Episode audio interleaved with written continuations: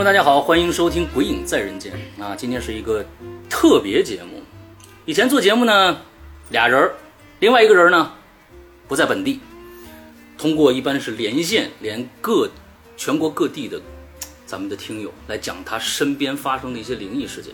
而今天在我的录制现场，呃，大家能听到有风扇的声音啊。而这个录制现场一共坐了四个人，加我四个人，其中有一位重量级的，也是我们《鬼影人间》做的作品最多的一位作家，他是咱们中国恐怖第一人周德东先生。来，欢迎周德东先生的到场。同志们好，哎，同志们好。其实我觉得应该啊，咱们今天应该是六个人，我一个人代表仨，哦，还有谁？我一个人代表仨呀，重量级哦啊，我一个人顶你们仨，啊，对对对，没错加。起六个人。所以现在的话筒是，呃，老大是单独有一只话筒，充分的表明了这一点啊。剩下还有两位，一位呢是我们《鬼影人间》的另外一位主播龙鳞，跟大家打招呼。大家好，我是大玲。哎呀，我见到我现在好紧张，我都不会说话了。今天说话可能虽然有有点端着啊，大家请见谅。哼，完了之后还有一位我们的鬼友啊，这位鬼友呢是我们 VIP 群的一位呃，在北京的内蒙古姑娘，她现在在这个北京学服装设计，对不对？OK，大米同学来欢迎一下啊，这是群里的纸片同学。啊，纸片同学来说说句话。啊，大家好，嗯，我好腼腆的啊，你要介绍一下性别啊对对大家对从对声音听女孩子，女孩子啊，你一位姑娘，女孩子，完了之后你你得你你你也就大大家大声的跟大家说一下。啊，大家好。虽然我听起来声音有点奇怪，但是我我是女生。我是女生，OK，呃，嗯一般呢，在网络世界里边的性格和真实的性格会有差异，所以在大家在在那边纸片是非常活跃的一个人，对不对？所以说到到到现实里面可能会就啊，稍微我拘谨一些。我不太一样，我是属于那种现实上和那个书本中还有网络上嗯比较一致的，就是在书本里比较能嘚瑟，现实中依然很能嘚嗯，瑟。对对，特别各种嘚瑟，各种对嘚瑟。OK，今天做这期节目啊，大家都知道，呃呃，周老大对于《鬼影人间》的支持非常非常大的。我们已经呃做了很多老大授权给我们的作品，之后呢，我们最近做了一个作品，那么在 VIP 群里边呢已经更新完了，而刚刚上架了普通的会员的这个呃售卖的地方之后呢，这部作品是一个周老大非常重量级的一个作品，叫。冥婚，而前几天我们已经开始在我们的所有的节目当中的前面已经可以听到冥婚的广告了。在这里边，我更正一个数字，我说的是百万级销量，其实应该改一下。就老大跟我说，在网络上的点击量是三千万起，这么一个庞大的数字。那个是这样的，就是我对那个冥婚的故事啊，嗯啊，记不太清了。但是如果大家聊的话，我还能想起来一些。啊我是写完就忘，写完就忘。对。但是有两个数字我印象很深的，一个是呢，这个书当时是在湖南人民出版社出版的。嗯湖南人民出版社每一年出版大量的图书，就各种各样的。然后这个冥婚呢，是他们整个出版社销量最高的一本书，嗯就是排第一的、嗯 n u m b e r one。嗯然后呢，他在中国移动的这个收听，嗯收听声音的收听是三千万，但是这已经是两三年前的一个数字了。嗯。啊，现在多少不知道，它是三千万加。OK，对，所以这是一个非常受欢迎的，而且有很多疑问在等着大家去需要老大给我们解答的一本书。尤其是很多听众看完、读者看完这本书以后，就会问老大你会写续集吗？因为最后，不过了解老大的人都知道，老大喜欢留一些啊他自己都解释不清楚的扣子，就问老大冥婚会不会写续集？老大。这这很多年过去了，对，这个是这样的，就是如果这本书只有一种可能性拍续呃写续集，就是他拍剧的时候，嗯嗯拍完了第一季，嗯然后可能接下来我会写第二季。，OK，否则的话，从小说角度来说，它已经结束了。嗯然后关于这个小说呢，我想起来一点，就是很多读者在那个微博上私信问我，说那个问到结尾，嗯。包括前两天我见一个读者，嗯。他有大量粉丝，嗯。搞网购的，嗯。他还问我，他说老大你还记着冥婚吗？嗯。当时我说我记不清了，他说你那个当时冥婚的结尾是什么意思？嗯，我现在想说一下，其实冥婚在四分之三的时候，它已经是一个很完整的嗯，一个呃人算计人的一个故关于事。爱情的爱情观的讨论与人人性的讨论，嗯在前四分之三的时候，他关于爱情的、生命的这个讨论，他已经完成了。嗯然后从故事悬疑这个角度来说，他也完成了。嗯但是后来呢，我是总想着留一点，或者要写一点，呃，出乎大家想象之外的，不可控的一就是些东西，抖机灵，嗯就是拼想象力。嗯其实它已经结束了。如果这个书在四分之三的时候，大家看说，哎呀，特别好看，嗯这个故事特别好看。可是呢，它是一个人算计人的非常现实主义的一个、一个故事。但如果加一点东西的话，就会空间会更大。嗯想做一个尝试，嗯可是很多读者可能不太理解。嗯嗯，OK，其实其实我我做这本书的时候，嗯，看书已经很早了。做这本书的时候，我要分别去饰演这三对儿男女中的每一个人。我我有时候非常非常的纠结，就是说他们的心态，我得揣摩他们的心态。这是一本从我们说的稍微糙一点的话，这是一本非常变态的讨论爱情、关于生命的这样的一本书。它把人性就推到了一个极致。当当你面临生命的危险的时候，爱情对你到底有多重要？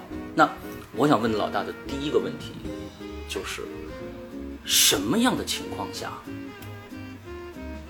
让你有这样的一个想法去写这样的一部一部书？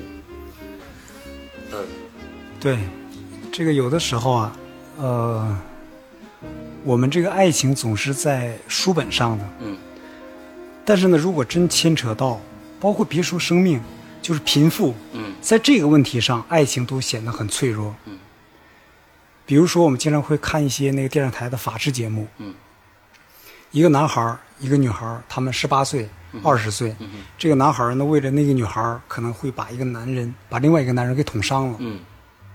然后这个女孩儿教唆他去的。嗯他们两个的爱情是山盟海誓的，嗯。非常坚固的，痛哭流涕，花前月下。嗯可是，一到了法庭上，一面对警察，开始互相撕咬，反目了，互相互相推诿，嗯。让人觉得很悲凉。对，然后就觉得爱情只是存在于我们在没有任何威胁的情况下，它才是完美的，就像一株小苗，嗯。或者说一朵花，特别特别漂亮。但是必须需要一个非常安全的一个环境，比如说春风，比如说太阳，嗯对吧？嗯呃，水分等等，只要有一点点的攻击，现实的攻击，这里头，呃，写到生命、写到死的时候，已经很极致了。嗯拿死亡来跟生呃跟爱情碰撞一下，马上就会知道它有它的脆弱度到底有多脆弱了。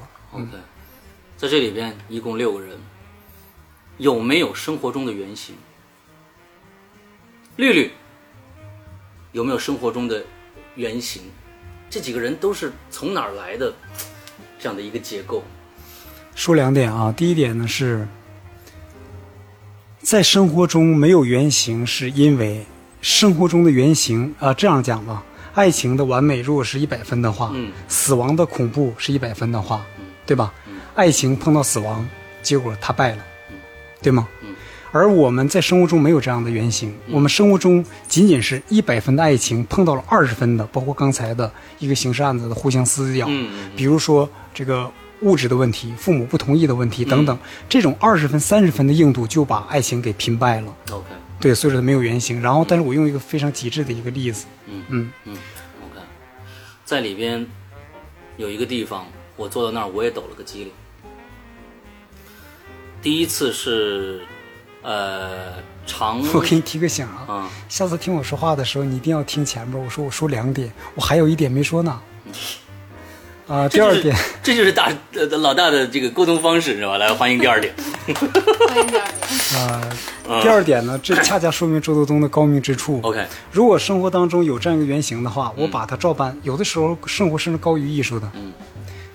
那么在生活中没有这样的原型，我能把绿绿那男的叫什么？周冲，周冲，他们俩能刻画的那么好，还有甚至包括这三对，还有包括另外两对男女，长城，对他们小军，对对，一个什么那个健美教练啊，什么我记着啊他们都是栩栩如生的，说明真不容易。嗯。我很厉害。嗯嗯，那是一定的，老大的厉害是毋庸置疑的。就是有的时候，比如说，呃，我们那次谈到了南叔，嗯，老大认为南叔是一个炫技之作，我非常喜欢南书里面的味道，里边的里面的氛围，是我非常喜欢的。但是很多人都问，我再给你们讲个段子好吗？好吧，你讲吧。关于南书，南书呢是我认为我写的短篇里边嗯。最有恐怖小说意味的嗯。一部作品，嗯。那是真正的恐怖小说，嗯。它甚至是一个教科书。嗯。可是呢，我写过六百多个故事，嗯。只有一个，嗯。就这个小说是被退稿的，而退稿的这个这个杂志呢，又是我主笔的一个杂志，嗯。就每个月都追我，那主编都给我打电话啊，给记给我助理打电话，就追我写这个故事的这样的一个杂志。嗯。可是呢，他们看了这以后，如果说我是他们这本杂志的一个顶梁柱，嗯一个脊梁，嗯一个精神支柱的话，嗯那么就算我写的差一点，嗯，能发表也就发表吧。哎如果说主编能把这个稿子退回来，就说明他们实在不能容忍。哎，这怎么能是恐怖小说呢到现在我依然觉得这事情让我很委屈。那么棒的一个小说，所以说作家和媒体之间还是需要沟通的。哎，而且就是有的时候可能大家完全理解不到，就是说到最后结尾的这个，他他理解不到这个氛围在哪里。对，所以有时候像上上一次跟老大聊天，呃，有有很多的故事，我们也问过老大的问题，说到底为什么这样的写？其实不一定有一个标准答案。像我们像像冥婚一样，像冥婚的结局一样，只不过是一个开放的，让大家去续写，让自自己的脑子里面去续写他的故事。我刚才想说我的抖机灵的一个事儿，这个事儿其实我觉得可能跟老大下一部作品是有关系的。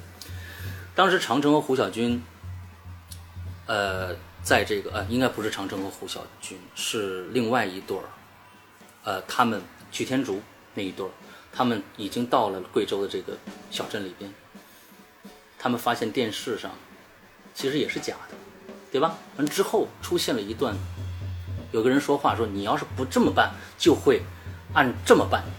电视出现一个电视是地狱十八层的一酷刑酷刑，当时我就把我做的另外一部周老大的片头的东西放进去了，就是在地狱那头等我，嗯我把它放进去了。嗯，这个就跟那个产生了一个跨时空的一个联系。嗯也就是说，这个可能就是周冬下一部作品的一个续集，一个一个一个前奏。嗯，这个录像到底从从哪儿来的？所以当时我也抖了个机灵，我在想了，这个正好是上下两部的关系，长篇。嗯，那么是不是这个给到了下一步灵感，才有了在地狱那头等我？嗯，差不多。差不多。嗯当时这两个可能是有有没有一个齐头并进的一个一个结构的一个想法？请原谅我一生放荡不羁、不靠谱。就在你说话的时候，你在想另外一件事？对对，我在想另外一件事儿。啊这件事情非常的嘚瑟。嗯就是说我特别想问一下，听到这个节目的听众，嗯在声音里头听，嗯，周德东的声音更好听呢，还是刘诗阳的声音更好听呢？那无疑是我的声音更好听。嗯，不一定。呃，这个这个从大众的审美来说，啊、一定是刘诗阳的声音更好听。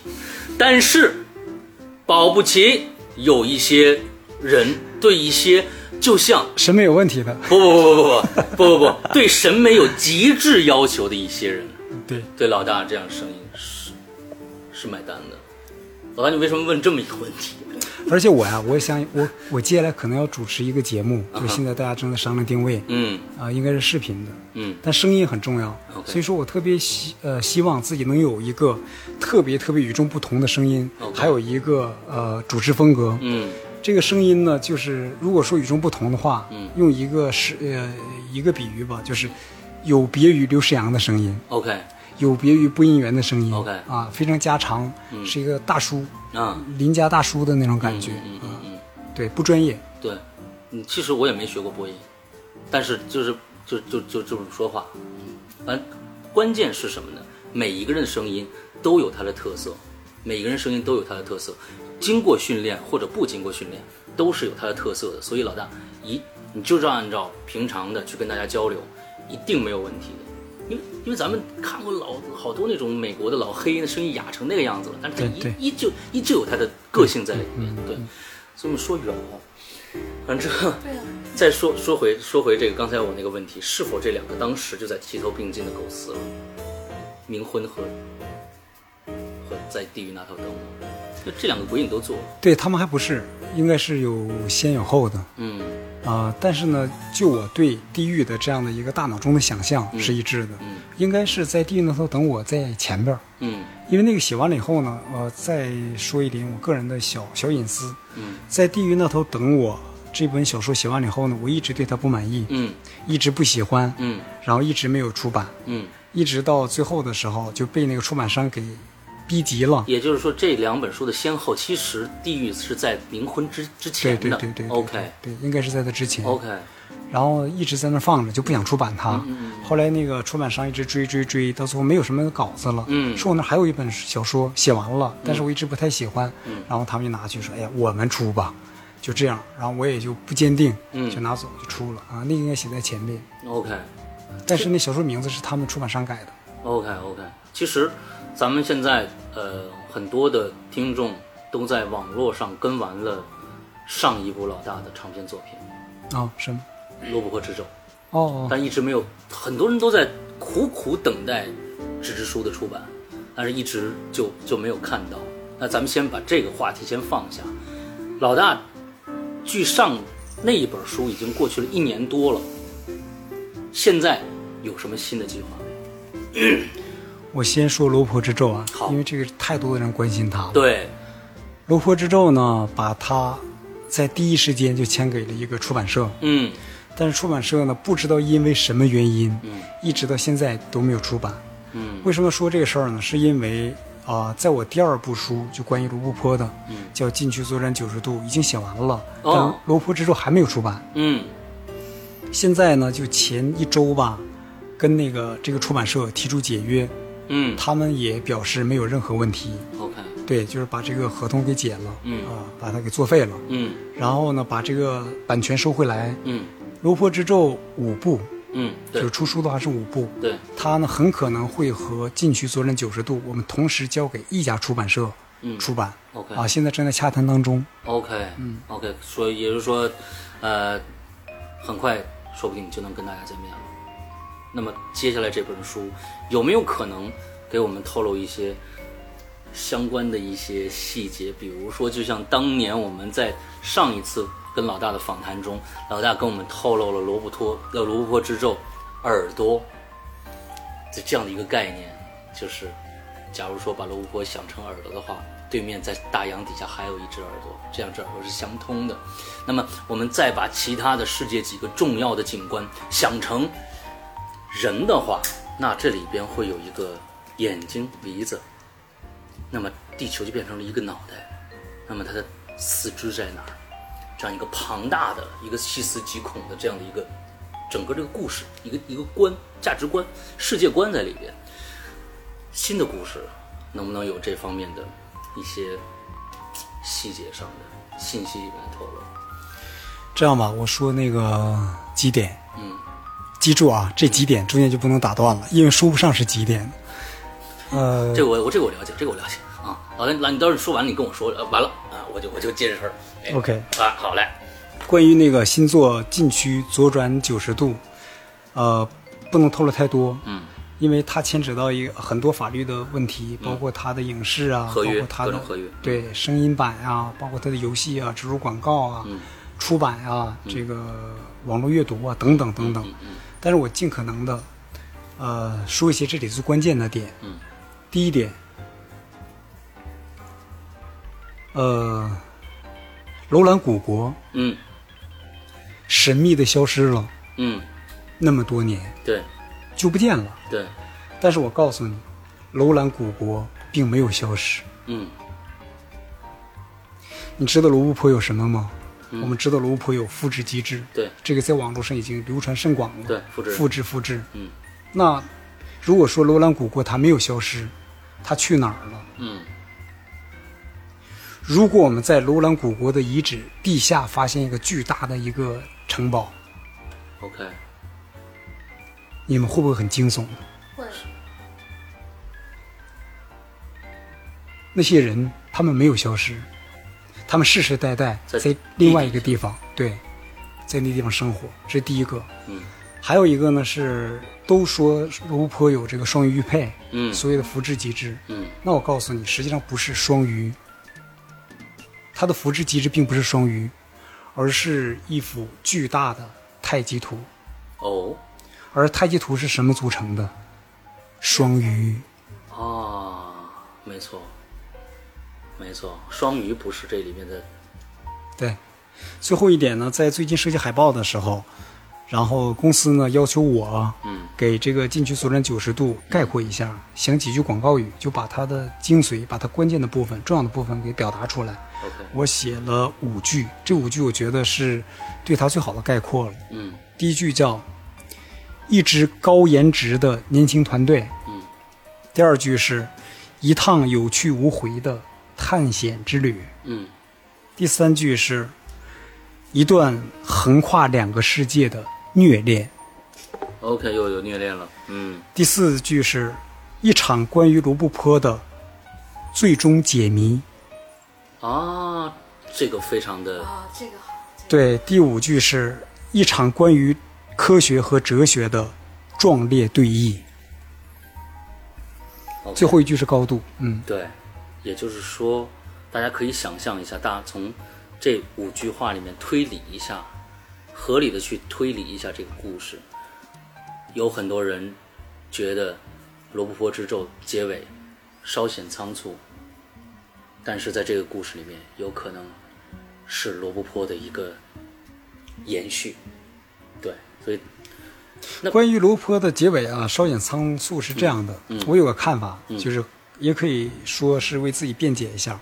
其实辩解啊，嗯。一个作家对自己的作品的辩解，就读者提出反反面意见了，嗯。那这种辩解是最愚蠢的。嗯。然后两个人打交道，一个人对你印象不好，你去辩解，这也是非常非常愚蠢的。嗯。但我还是想说一下，就是很多故事呢，他一直挖坑不填，嗯。这个读者或者听众他没有办法，嗯他就一直等待着最终的结果，就这样，这个把这个作品给炒起来了。嗯他可能写三百万字、五百万字，他还不填坑，就终极的坑不填，嗯不填。但是罗布泊呢，还很负责任的填了。但只要你一填坑，嗯，大家就会有很多的说法。对，那么这个就存在一个什么问题？像过去我很早就说过，作家并不是万能的，嗯作家不是神，嗯他不能给这个世界很多很多的坑给填上，也不能给很多很多的现象一个合理的解释，要不然他就是神了。对，我只是个人，我只是带动大家一起跟我去思考，比如写出来很多很多的现象，很多很多的事件，嗯。我也不太理解，我们一起去思考它，我觉得这是好的，大家一起来完成阅读。嗯哼。嗯。OK，所以，呃，你们两个，你们两个是摆设吗？我们两个刚刚我需要我需要你们一起加入进来，就因为因为呃今天的这这个约约会啊，今天这个约会是上一次我和老大在一起的时候，我向老大提主动提出来的，也大家也都知道，老大，呃，对，他是说，哎，有女粉丝吗？我说你想有就有，他说啊，能不能咱们一起来念？咱俩男的一在一起说话多没劲啊！完了之后呢，我说好，我跟你约两个，哎，上次那个幽灵就行。我说幽灵是谁？我说是龙灵吧？啊，对对对对对，龙灵龙灵，龙灵就行啊。我说行，我说我再约一个呃一个非常有才的做画做美术的设计的这样的一个一个人才，咱们一起来。结果你们两个结果这个客客观结果是这样的，嗯一进来的时候呢，实际上从这个视觉上来讲，我们是四个人，但是我说呢，我代表三个，等于六个人。嗯回过头来，我发现其实还是四个人。对，我三个，我是三个，然后摄像是一个。哎对对对对对，所以你们两个我们俩是摆设，对你们两个有没有什么那个那个问题想问的？因为你刚才跟我说说在我们的谈话当中，他你会你会有有各种的脑洞会开，完之后会想一些问题会问出来。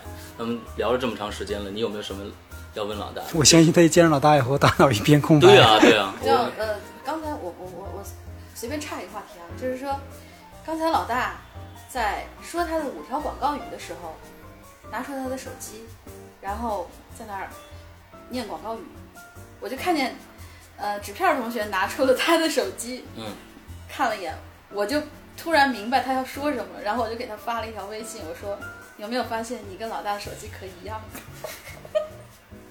哦我我昨天刚买的，哦，对对啊啊，这是问题吗？不是问题，就是啊活跃气氛。OK，我我这个捧哏的就是来活跃气氛的。对对对还有什么主题还是嗯，呃我知道你今天拿了一些书对来，对不对？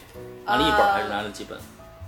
拿了，最后还是想我们再聊冥婚嘛，这次，所以我就拿了一本，嗯本来是想就是拿过来一摞儿求签名的，然后我嗯当时问纸片，我说我这摞都拿过去，合不合适？嗯那纸片说老大会不会很方啊？觉得，嗯嗯，好，所以我就决定每次来的时候就是拿一本。那就是说作为我们这种普通读者来说的话，我就就是代表广大读者问一句话，就是这两本书有没有预计什么时候我们真的能够拿到实体书去？首先通过老大的文字去了解这个故事，然后通过某一些可能是我们，可能不是我们的有声平台去。在另一个感觉上面，因为我们都知道，看书的时候是跟你听故事的时候，哪怕这本书你看过，你听故事的时候那种给你的感官是完全不一样。嗯所以就是说，这个呃书首先是什么时候会我们能够有没有一个透露一下？有没有一个预期的一个发布时间？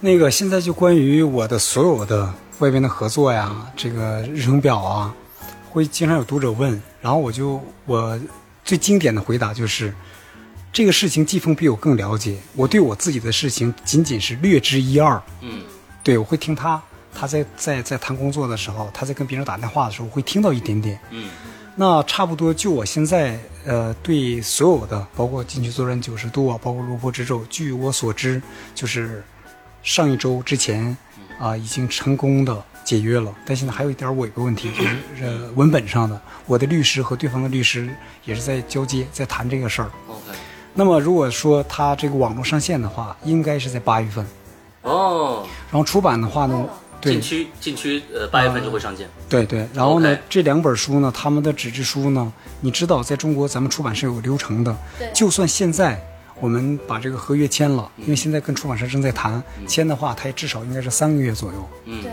对，然后如果影视的话，那可能就推到明年后年去了。嗯嗯嗯嗯，龙鳞就是一个出版社的编辑，他就是在他是在美是编美术美术编辑，对对对。但我特别想借这个机会跟听《鬼影人间》的听众呃表达一点，嗯也说一点我未来的走向。OK，其实是个不好的消息，就是说我在近期的时候，接下来的几年，我可能会很少去写纯粹的恐怖小说了，包括这种短篇呀、中篇呀、长篇呀。实际上，恐怖小说啊是文字更有力量，对。声音有它的优势，呃，画面呢，比如电影也有它的优势，但是最主要的，我觉得还是来源于恐怖，主要是文字。对。对，大家他有个想象空间嘛，就共同来完成阅读。那如果说你很少写纯粹的恐怖小说了，这个对我喜欢我的读者来说是一个挺大的一个损失。嗯。呃，为什么呢？是因为我现在在跟那个唐丽君合作，嗯。接下来的几年呢，更多的要做影视剧，OK。而影视剧呢，呃，可能更注重的是悬念，嗯。对悬念，然后故事性，也就是说让我的受众更加的宽泛，嗯。包括从声音上啊，从画面上啊，从网剧上啊，从电影上，他们都会成为我的这个受众。OK 我会扩大我自己，但是一扩大我自己呢，就会把纯粹的恐怖稀释了。嗯。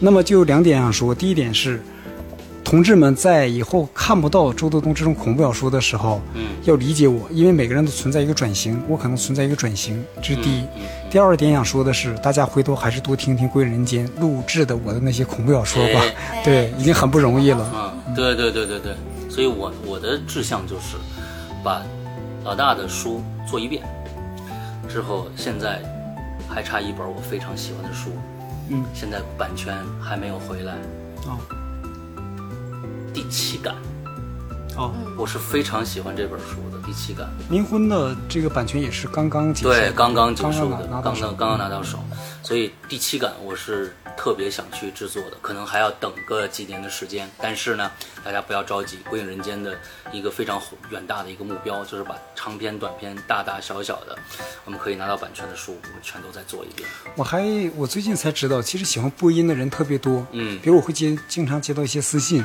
哼还有这个这个这个这个微信，他们就会说是老大，能不能把你的哪个小说授权给我？嗯。啊、我来讲。嗯。他或者说毕业的一个什么什么东西，嗯或者说在网上玩儿，他没有任何商业用途。，OK，然后我给对方会回复，认真回复，因为大家都挺不容易的。嗯。喜欢你的故事，要把它讲出来，他又不挣钱，对，啊，要投入很多的精力，嗯。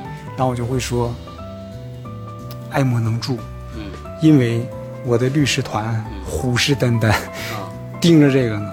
如果说对一存在你播了，然后我给你口头说你去播吧，你去讲吧，这都没用的。这面一收拾你的话，那就存在一个赔偿的问题。对所以说爱莫能助，嗯。对对对对，呃，现在最近的这个对于版权的这个认知，大家越来越越强烈了。这是好事儿。对，这是好事儿。嗯，前在在四年前，我给老大写了一信，从这一点上来说，老大真是一个好老大，当时回了我的信，而且特别像模像式儿的请他的助理季风来跟我谈这个事儿，不管这个事儿到底最后是一个什么样的结局，但是老大，当时我是做了这个在地狱那头等我，但是在地狱那头等我，这个版权已经授权给别人了。老大觉得，哎，你看人家都已经做了，你跟人家聊一下。我觉得这一点来说，老大做人非常非常这个做人很重要，比如说那个播音这块儿也是一样。啊。我们我们我们说到了版权问题，大米，你有没有什么问题可问？嗯，我就想知道您在写作的时候，就是里面有一些东西，你会刻意的去找那种就是很严谨的那种东西去写吗，就是会查很多资料啊什么的，还是就是凭着脑洞的？我是呃有有，我前两天见一个作家，是一个在网上写网文的一个女作家。她说：“老大，从严格意义上来说，你还是一个传统作家，嗯传统作家嘛。当然，这个已经呃不是褒义，也不是贬义了，因为现在我们的互联网，对，你都已经成了传统媒体了。嗯传统作家实际上是这样的。我想说，这个重点是，所以传统作家最初的时候是给文学杂志投稿的，嗯。受过严酷的这样的一个训练，嗯。那个门槛儿特别高。嗯。我的处女作是在一个中央级的一个杂一个杂志文学杂志发表的，那是我的处女作。嗯。那么这些人呢，特别特别在意文字的庄重性。嗯。比如我现在我给人发微信，包括呃是阳算了，给男的无所谓，就是给给女孩发微信，或者说给对方谈个什么事儿的时候，我经常会呃在备忘录里头写一遍，改一遍。对，然后发个朋友圈，发个微博，我一定要改到一个错别字没有，嗯。这是对文字的一种敬重。对，然后呢，写自己写小说的时候，我不可能像写网文一样，网文有的时候可能会糙一些，嗯。我不太了解，嗯。但是呢，会把它当成一个出版物，嗯。呃，比如说我写过一本书叫《美西美西》，嗯。那么这本书呢，我认为它里头一个错别字都没有，嗯。但出版社的它规定的范围一一万字里头吧，应该有两个到三个错别字，这是在那个这个允许这个范围之内的。可是呢，我认为它一个错字都没有。嗯。而你说查不查资料，这个我还是很严谨的，就是我不可能凭着自己的性子胡来。对对对，啊，还有一个呢，就是说，呃，前两天有个读者跟我写私信的时候，我印象很深。他说：“老大，那么长、那么浩瀚的一个故事，发现你每个细节，你前面写到了，后边都会勾勾连上，而且会把它给解释出来。嗯我觉得这很重要。嗯这是一个什么？不是我周德东大脑有多好使，而是你对读者负责任。对对你全盘都在你的大脑当中对，你记不住的话，那就做些笔记。比如说我在写的时候，前面这儿我知道我必须得解释一下，我必须有个勾连。呃，说点狂话，比如《红楼梦》，嗯。它前面那些诗词歌赋，它到后边的时候，它都有些勾连对，有些解释，有些暗喻，是一样的。然后有的时候前面挖坑挖坑挖坑，最后没了，嗯。没了。就是我自己天马行空的写，把你们看的云山雾罩，把你蒙住，再说圈粉，把你们全弄来，要负责任，要对读者负责任。所以说，很敬重文字，也很敬重读者。嗯，OK，好呀，你们俩都没有问题了是吧？我就问下面的问题了啊。应该问问问我认为那个大那个纸片儿这名特别好。接下来的问题应该是这老大，我有最大最大一个疑问，超过了你的故事的一个疑问，那就是你为什么长得这么帅呢？这我确实没法回答，你知道吗？对对对对，这是天生的是吧？对对对对。我们其实有准备过类似比较八卦的哎问题。，可以问八卦的问题啊，能答就答，不能答就不答呗，对不对？哦对，嗯呃，我那那那我代表就是呃很多呃不女性的听众对不对就代表我自己吧。那个就是说，呃，呃就我我现在的发言啊，全都是比较就是、啊你不用管，你就直接问。轻松的这些东西，就是说，嗯刚才我有听到我师傅就是师呃师师阳哥说了一件事情，就是说老大对星座非常非常有研究。嗯，然后对星座非常有研究。老大是怎么来看，就是自己在写作上面和自己的星座这个上面到底契合度？对你的你的这个星座到底帮了你什么，或者给了你一些什么不好的东西？啊、说三点啊。第一点呢是为什么对星座如此的关注？嗯是因为我是处女座，被人黑惯了，我没办法，我就很好我奇们。要听的就是这个。我说我是处女座，我怎么了？嗯为什么大家黑我们？什么你是五仁月饼等等等等。月不是，等着等等，五仁月饼啥意思啊？五仁月饼就是被被被就是呃呃什么叫做处女座滚出星座界，就像五仁月饼滚出月饼界那样，哦就反正大家不爱吃那种。哦，OK，本来我对星座不了解，我是被你们逼的。嗯，OK，对，因为我太招人烦了。啊我要研究一下我怎么招人烦啊，没觉得太烦啊，啊，挺烦挺烦。嗯，没觉得太烦，然后他对我写作上是这样的，嗯呃，还剩两点。第一点呢是处女座，他让我成为一个完美主义者。嗯处女座的口头禅是再改一改啊。啊，这很重要。，OK，完美主义不能接受，比如错别字，比如说漏洞等等。嗯。还有一个呢，从那个写作环境上来说，嗯。因为处女座呀、是对人有洁癖，嗯。经常是随身带着一个小脚行架。嗯。如果我对纸片印象不好，他一句话嗯。就把我得罪了，或者说我觉得这人是一个伪善的人，嗯，我表面会很随和，但是接下来这人永远都没有机会再见到我，就拉黑了，对，嗯啊，彻底拉黑。对，那这样呢，就会让我，呃，因为对人有洁癖嘛，嗯就会让我有百分之九十九的人都被我拉黑，嗯自己的生活圈子就非常非常狭窄跟外宾没有社交，嗯让我保持一个非常安静的、嗯孤独的一个嗯创作的一个状态，嗯，挺好的。对，呃楼呃那个纸片你不要着急。也不要惊慌，因为老大说这话就是他暂时不会把你拉黑，因为他从来不会拿一个要他要拉黑的人来举例。真聪明。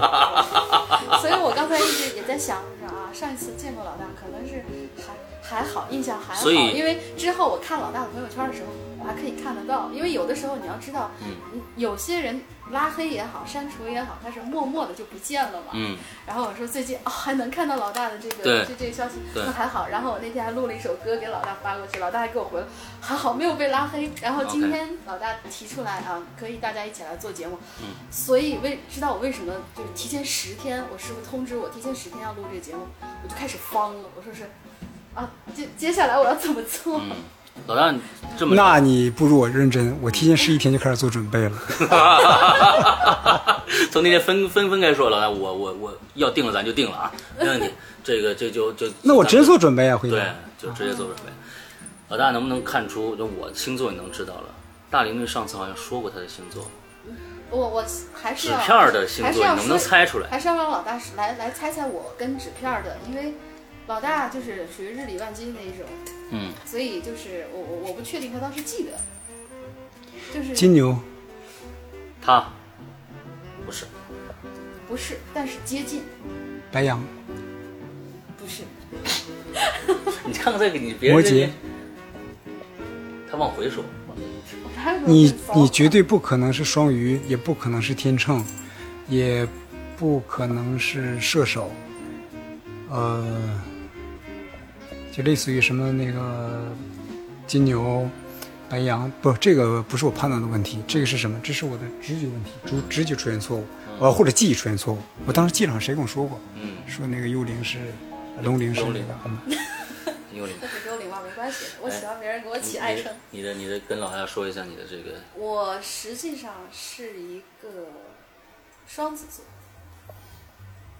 那这个是我记错了，嗯，对，所以我为什么我说很很接近呢？因为金牛跟双子它它是它是挨着的，嗯。然后我不是双子月出生的，我是我是金牛月的尾巴上面几天出生的，嗯，所以说老大的直觉还是就无论是记忆来说还是直觉来说，还是都是蛮准的。那个纸片应该是呃，他有几个选择吧，因为他一直不说话，啊对对对我就算神我也很难知道，对，他应该是，呃，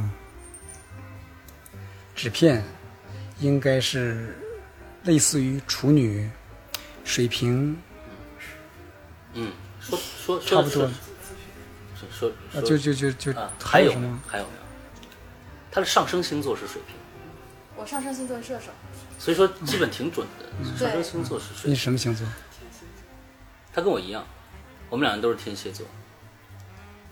哦，但是区别是，呃，我师傅是天秤月出生的天蝎，而他是纯天蝎，嗯，啊，对，所以说我最近在写一个剧，叫十就是十二星座有关的嘛。嗯。然后那个双子座的他的绝招，他天赋是不着调拳，叫不着调拳，啊一会儿出现在你正面，一会儿出现在你背面，就是你根本摸不着要领的啊，叫双子座。哎，真的，对，然后那个处女座的绝招呢是龟毛缠，啊，龟毛蝉。然后水瓶座呢是这个玻璃罩，他如果受到伤害的时候，他就会呃，他的就像玻璃心一样的，嗯。在他四周一个玻璃罩，嗯。然后只要你接近，嗯。那个玻璃心呢就会爆炸，然后啊四十码之内啊。全部受到伤害，嗯。不分敌友。啊，全有 全损，对对对对对，完这不是双鱼座吗？天天蝎是天蝎是一个什么样在你心里？嗯，是一个什么样的一个一个感觉？天蝎是这样的，天蝎的呃，天蝎男嗯哼，是非常非常爱情忠贞的，嗯。对，对自己的爱人、对自己的家庭嗯是非常非常好的嗯女孩的选择，第一选择嗯。啊，非常棒。嗯。呃，天蝎女呢，据我所知是敏锐的观察力，嗯。她虽然不看你，嗯非常非常就是有洞察力对人。他可能没有抬头，但是整个房间里头每个人说话什么意思，每个人是什么样一个人，基本上他都会观察在他的心里边。对，还有一个呢是多疑。多疑，对你别，比如说一个白羊座，你说我是一个好人，白羊座说哦，你是一个好人，嗯他就忙别的去了。嗯但是天蝎座持怀疑态度，他一定经过验证，嗯对多疑，还有性欲旺盛，啊，啊，这是你说是天蝎旺天蝎女，天蝎女极其旺盛。哎哎哎我我 我们今天终于聊到了一些啊大家愿意听的事儿，嗯对电视台不让播的那件事儿，午夜节目。补充一下，我是从网上看的啊。啊哦哦哦，OK OK OK OK，那老大说，双子女是应该是？就是说，为什么您会觉得我应该是一个金牛，或者是应该是一个白羊？因为因为咱们上次见面的时候啊，你是，就你一直你说话，嗯你说话的时候不会像一个比如说双鱼座的女生，双鱼座的女生在我对面的时候，她就会察言观色，嗯她就会只要我一说话，她马上就会缩回来对，就是有点没眼力劲儿，就是一说话巴拉巴拉巴拉，她就要说，而且她要坚持把自己话说完，嗯就是有些直率，嗯然后再偏一点的话就有些固执，嗯所以说他有点像金牛，嗯哼，嗯你哦你是这样的一个人对吧？对，有时候他确实是这样的一个人？不是你们今天就是呃呃，今天主要是采访，呃，是一个那什么的，就就不要黑我了。啊，对对对，所以老大，我们想在最后的节目的结尾呢，有没有你没有发表过的，在你脑子里边的一些非常短小的，但是细思极恐的故事，或者亲身经历，给我们讲这么一两个？因为我们这个这个这个节目叫《鬼影在人间》，一般呢是采访一些鬼友他们的亲身经历，他们讲一些亲身的灵异的或者诡异的事情给我们听。我们在今天一直讲的是关于老大您的，之后有没有什么小料、恐怖的小故事可以给我们大家讲一个？其实啊有个矛盾，嗯。就是在我的生活当中，我特别知道我的生活，我经常喜欢约个女孩儿，嗯。弹个吉他，唱唱歌，所以说应该是很阳光的，阳光明媚的。嗯。但是很多读者就会认为，比如说我夜里写作，嗯，就是你半夜开始写作了，啊、你会脑补出来的。对，你会经历很多很多恐怖的事情，其实这是个矛盾。呃，生活很明朗，嗯。但如果说比较悬疑的事儿，或者让我心里头一惊的事儿，那以前会经历过一些，每个人活这么大都会经历过。然后我讲最近的，嗯。我在朋友圈写过，但很多听众没有我的微信嘛，他们看不着。就是我家有一个来自美国的一个清扫机器人儿，嗯。然后它是英文系统。嗯。有一天早晨，就是前四五天吧，早晨的时候，天还没亮呢，你知道那个时候人迷迷瞪瞪的，嗯。是一个很古怪的一个时辰。嗯他在那个客厅里头就一个人在那趴着，我就听见他嘟囔了一句，用不标准的中文，一个女生嘟囔了一句：“哎，好无聊啊！”一身鸡皮疙瘩。我的妈呀，这个这个挺瘆人的。这这个当时你在里屋还是外屋？卧室，卧室啊就听到他。但我因为太安静了，我听得很清楚。他嘟囔了一句：“英文系统，哎，嗯，确定不是小时工什么的。小时工女我生想起保姆了。在一个单身男人的房间里，早上四五点钟，可能吗？啊，四五点钟，OK OK OK，大清早。大清早，嘟囔了一句，完之后，那接下来你有什么？我到现在也没有解释。这有没有出去看他一下？我出去了，他在亮着，就中间的那个英文字母在亮着，就是就是他嘟囔的，我不知道。让我想起了那个是饮水机，嗯，这号楼保安里的饮水机，饮啊饮水机也自己跑来跑去的。老大家经常这电器是活的，你知道吧？冰箱而且他他并不是说故意在吓你，嗯。就说一个什么是呃一句什么话，嗯。特别恐怖的话，你反而不害怕。他自言自语。非常非常无聊的在那地方就叹了口气，他说好无聊啊，OK，夜深人静，漆黑一片，那感觉。我靠，啊，可可其实我觉得这是一个，就是仔细想起来好像有点可怕，但是又有点温馨的那种感觉。就是比如说你是一个单身男人，然后家里边有这样一个所谓智能的一个东西，因为我们大家都知道，现在智能的东西在很多科幻片里头已经开始要跟人去做主动的沟通。你不要往无误的方向发展啊！不不不不不，就说是 他说的我特别，你你是我特别理解你是在这个房间里边唯一的一个生物，嗯最接近你，你是一个人，而我是一个接近人的一个东西。嗯你每天使用我，使唤我，可能我们语言不通，但是每天听你在说一些东西的时候，我可能也会学一些东西，但是你不知道我懂你的世界。